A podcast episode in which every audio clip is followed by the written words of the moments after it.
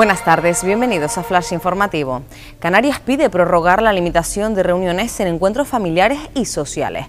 El portavoz del Ejecutivo Regional destacó que es una de las medidas más efectivas para contribuir a frenar los contagios y de ser aprobada por el Tribunal Superior de Justicia de Canarias. En Tenerife, que en estos momentos se encuentra en nivel 4 de alerta, serán un máximo de dos personas. La Candelaria prepara una nueva planta para atender a los pacientes COVID.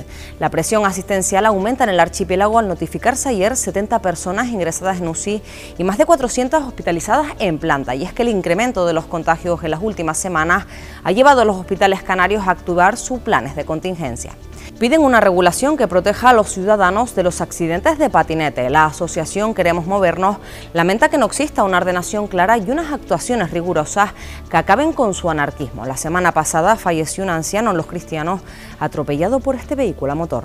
Educación abre el plazo para las ayudas en Canarias del curso académico 2020-2021. La subvención está destinada al alumnado canario que curse estudios superiores y que haya tenido que desplazarse entre islas. El gobierno regional anuncia que las serán exclusivamente de forma telemática. Más noticias en diariodeavisos.com.